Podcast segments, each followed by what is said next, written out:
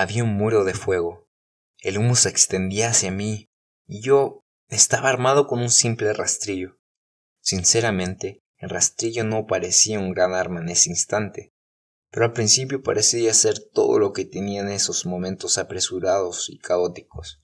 Como aprendí de primera mano, no era la única herramienta disponible. Estaba a punto de aprender, de forma dramática, que tenía acceso a algo mucho más útil e inmensamente poderoso.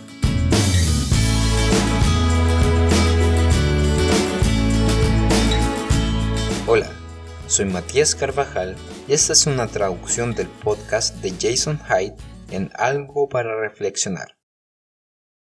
Era comienzo del verano y yo tenía nueve años. Hacía calor, el sol brillaba en el cielo. Afortunadamente, había un viento que lo hacía un poco más soportable. Fue el viento, un cómplice involuntario de lo que estaba por venir, y este mismo el que iba a transmitir la primera señal que revelaba los terribles hechos que estábamos por vivir.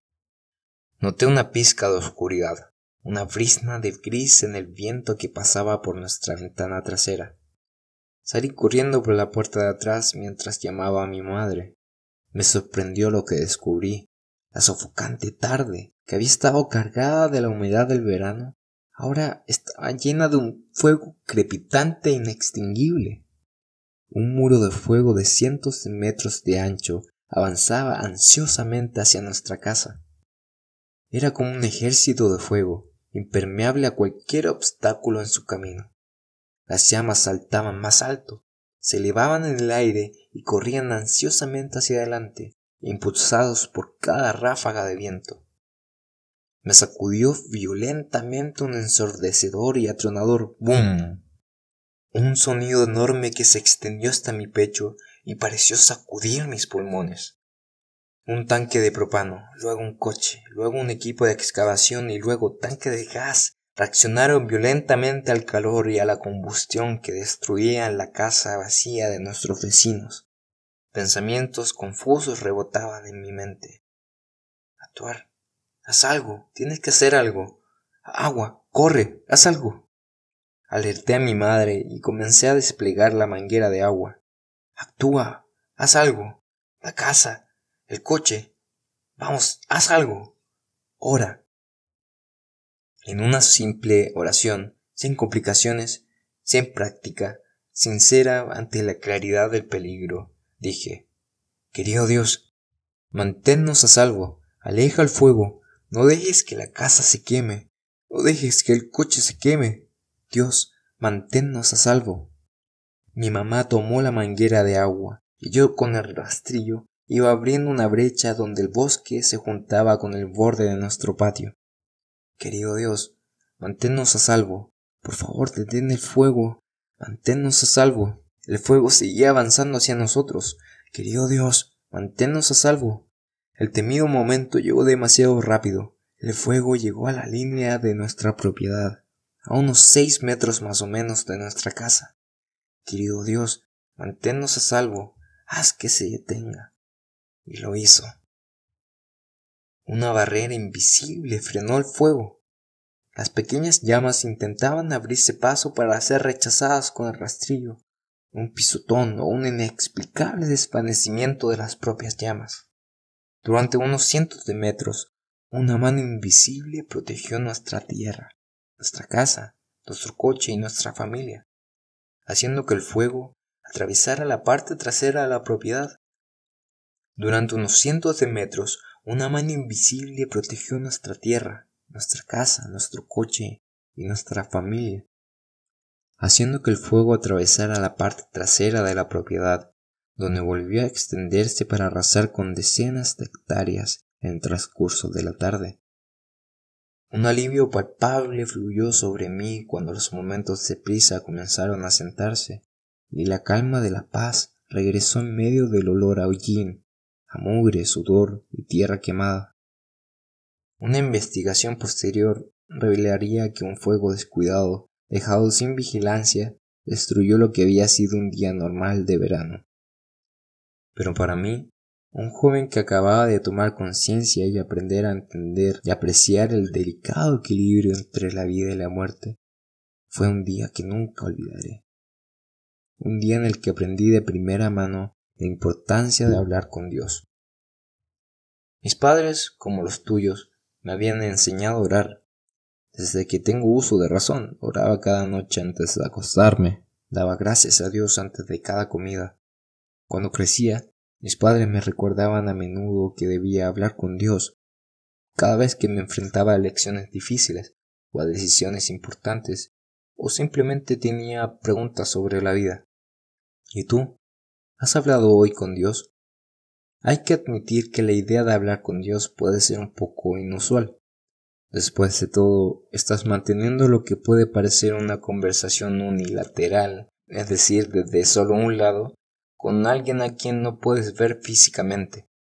En esa tarde de fuego recordé, de manera muy vívida, que esas conversaciones con Dios no son tan unilaterales como pueden parecer. Tal vez pienses que hablar con Dios es más para los adultos que para los adolescentes, y no es así. Hablar con Dios ahora mismo mientras eres un adolescente puede cambiarte la vida. Es muy importante. Dios nos dice en primera de Tesalonicenses 5 que oremos sin cesar, lo que significa que las conversaciones con Dios deben ser una parte regular y rutinaria de nuestra vida. Dios quiere ser tu línea de vida, quiere saber de ti, quiere que compartas con Él tus esperanzas, sueños, preguntas, preocupaciones, deseos, observaciones, todo lo que tengas en mente.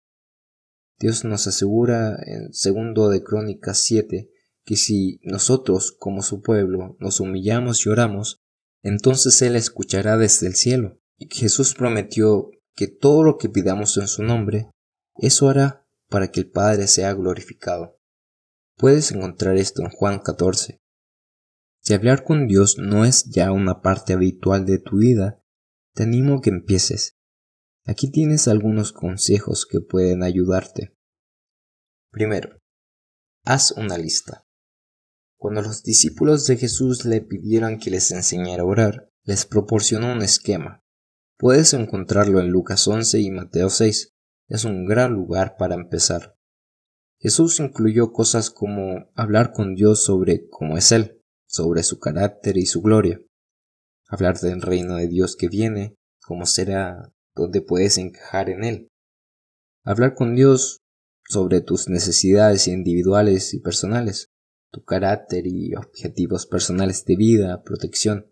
Añade tú a la lista. Habla con Dios sobre tus amigos, habla con Dios sobre cómo tú mismo ser un mejor amigo. Cuéntale a Dios lo que te hace ilusión y por qué. Pida su ayuda y guía en cada categoría que añadas a tu lista. Comienza tus conversaciones con Dios iniciando una lista. Luego, haz tiempo para conversar con Dios. Todo el mundo parece estar ocupado estos días. Estoy seguro que tú tienes la escuela, tareas, pasatiempos, los deportes, los quehaceres, tal vez incluso estás con trabajo. Así que necesitarás hacer tiempo para estas conversaciones. Intenta reservar un tiempo cada día para hablar con Dios. Si la oración es algo nuevo para ti, empieza por comprometerte a dedicar unos minutos a hablar con Dios cada mañana antes de ir a la escuela o antes de empezar el día. Que sea este tu objetivo diario y cúmplelo. Si no tienes tiempo de repasar toda la lista, retómala al día siguiente donde le dejaste. La clave es crear el hábito de mantenerte en contacto con Dios. Mi último tip es mantener y seguir la conversación. Esto es, a lo largo del día. Mantén a Dios al tanto de lo que piensas, experimentas, aprendes y haces. Tal vez estés en el autobús, cortando el césped, conduciendo al trabajo o incluso haciendo ejercicio. Tómate un momento libre allí y pon a Dios al corriente de tu día. ¿En qué piensas? ¿Qué necesitas de Él? Habla con Dios sobre tu vida, tus necesidades, tus esperanzas y sueños, tus preguntas y preocupaciones, todo ello, en cualquier momento del día. Cuanto más compartas con Dios, más fácil te resultarán estas conversaciones y como en cualquier conversación, escucha la parte de Dios leyendo su palabra. No necesitas un incendio forestal o cualquier otro evento dramático para iniciar una conversación con Dios. Gracias por acompañarme hoy. Hasta la próxima vez, esto es algo para reflexionar.